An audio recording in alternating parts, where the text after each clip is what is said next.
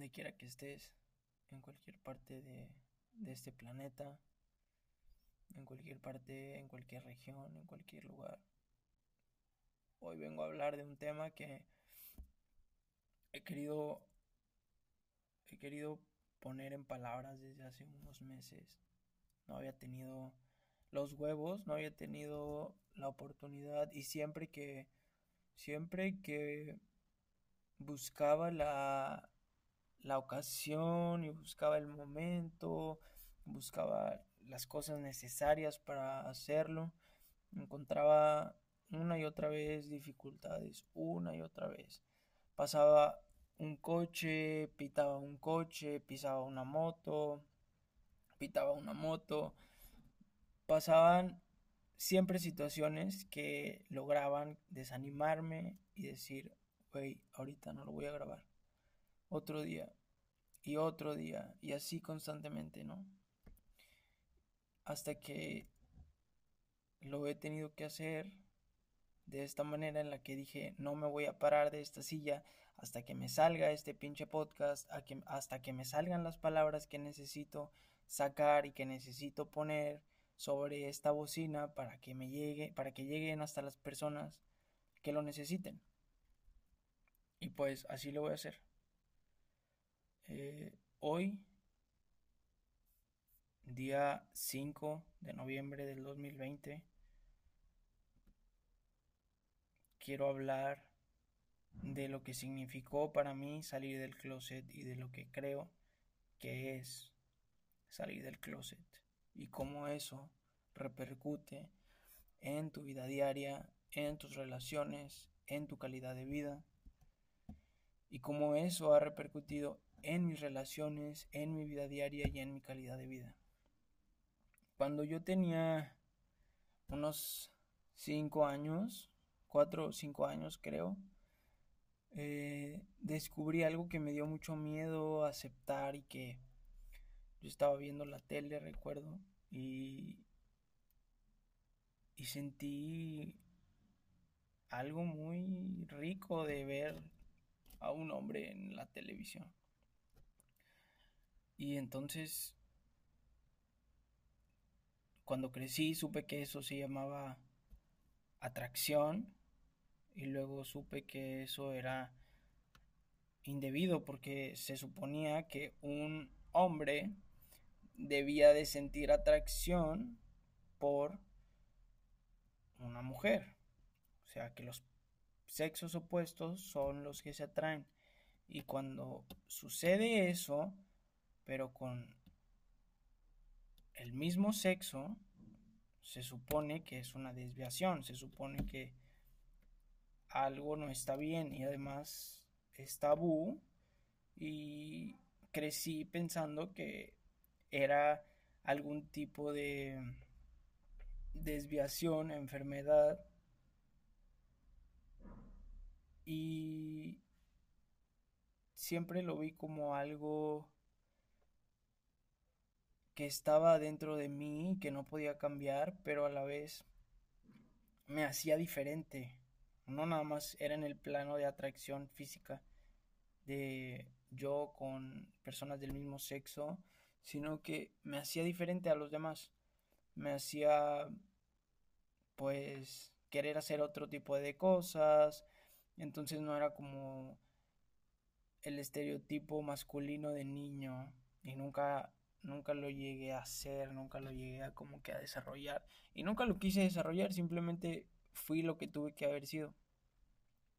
Pero entonces cuando estaba de 5 años, eh, descubrí esto y, y, y viví como que todo este tiempo con miedo porque no sabía qué hacer, no sabía, sabía lo que, sabía que eso era demasiado fuerte y sabía que eso significaba que yo de alguna manera iba a estar marginado por la sociedad en la que vivo, mi familia y luego la escuela y luego la sociedad, porque en ningún momento de mi vida yo escuché que hablaran de un gay o una lesbiana y dijeran, ay, qué bonito se ven, mira, se están besando, qué chido, qué bonito. Nunca escuché eso y tampoco escuché algún comentario positivo de las personas homosexuales. Entonces, crecí tratando de parecer o de ser alguien que no era. Cuando eso sucedió, sufrí mucho porque todo el tiempo se vivía en una... Yo vivía en una discordancia entre lo que quería hacer y lo que hacía. Entonces, creo que se generó una desconexión con mi yo interior muy cabrona que me hizo no nada más en el plano sexual, en el plano de atracción, sino en muchas otras áreas de mi vida me hizo como perder esta conexión con, con mi yo más profundo y perder la conexión con mi intuición y perder la conexión conmigo mismo. Entonces me empecé a ser una persona insegura, eh, empecé a dudar mucho de mis decisiones, empecé a dudar mucho de que si lo que yo pensaba, creía o quería estaba bien. Y me volví una persona muy dependiente de la aprobación todo el tiempo, de la aprobación, de que me incluyeran, de, de, de lo externo, de la validación externa. Hasta que un día un ser muy amado me preguntó que si me gustaban los hombres y pues yo tuve que ser muy sincero y le dije que sí. Entonces ella lo trató como que de tomar por otro por otro camino, ¿no? Me dijo, "Te voy a ayudar a que te cures, te voy a ayudar a que a que estés bien, a que si tú lo quieres, vamos a hacer que tú puedas ser una persona normal y ya, o sea, este este este esta parte de ti la vamos a eliminar." Entonces fuimos con me acuerdo que fuimos al psicólogo y el psicólogo le dijo, señora, pues le tengo que decir que la cosa no se va a poder hacer como usted piensa que se tiene que hacer porque no funciona así. Eh, el joven presenta pues solamente una preferencia y es algo normal y se normalizó la situación y, y desde ahí yo como que comencé a trabajar con eso y me fui abriendo un poco más bueno, mucho más, y entonces ya fue cuando decidí hablarlo con mis papás, hablarlo con mis hermanos, hablarlo con las personas que más me importaban, mis amigos más cercanos.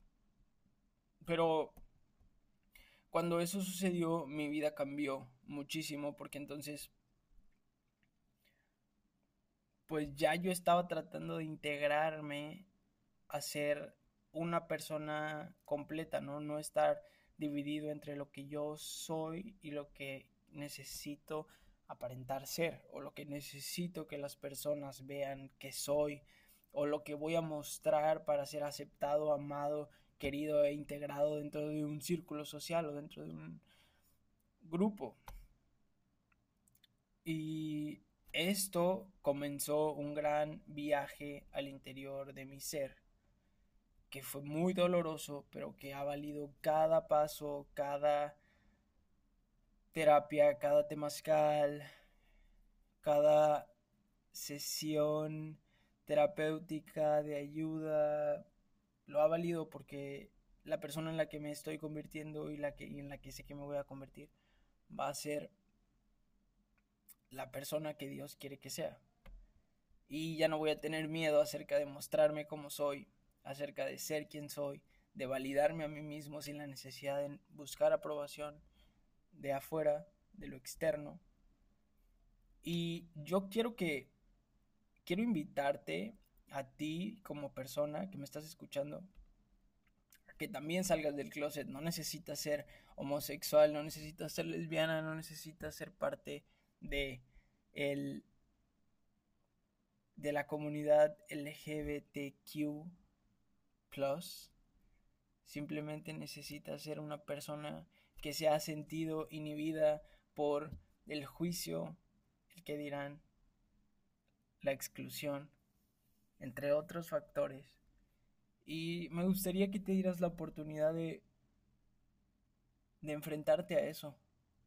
Y si no estás en esa situación, si en realidad tu persona se adapta súper bien a los estándares de la sociedad y se adapta súper bien a todas las situaciones por las cuales has tenido que pasar y se ha adaptado también y ha sido una estrella toda tu vida. Entonces, no necesitas salir del closet, pues te tengo una mala noticia porque entonces has vivido una vida que no ha servido a la introspección y en algún momento te vas a topar con un evento que te vaya a romper y entonces vas a tener que ver hacia adentro y ya no va a ser una elección.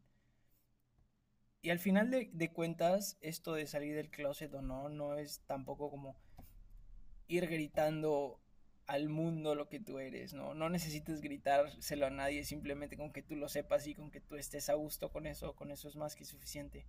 Con que tú sepas quién eres, que te ames como eres y que te valides y que puedas salir de el lugar donde vives, donde trabajas y que no haya temor alguno de, de ser la persona que eres.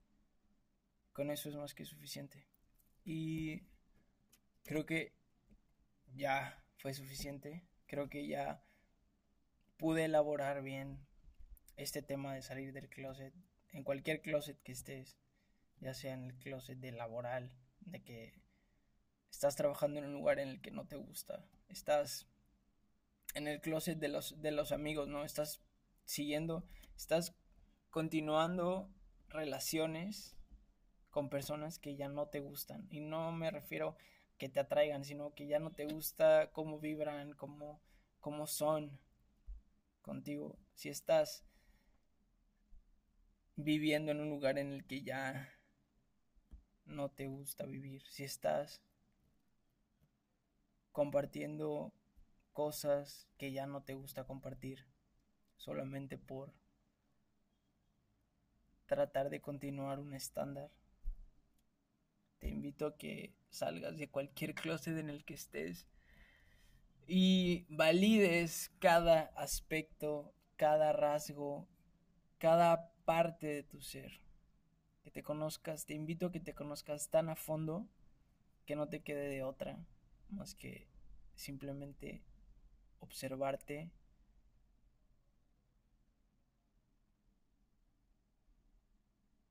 y tomar cada parte de tu ser, cada pedazo, fragmento y darle todo eso que siempre necesitaste que te dieran cuando fuiste, cuando fuiste y cuando eras un niño. Eso para mí es salir del closet, es amor propio, es retomar cada aspecto que negaste, que tuviste que sepultar, que tuviste que meter en un closet para poder ser aceptado, para poder sentirte parte de, para que la gente no te volteara a ver y dijera, ¿qué es esto? ¿Quién es este puto freak? Quiero que vayas y busques dentro de ese closet, de ese cajón.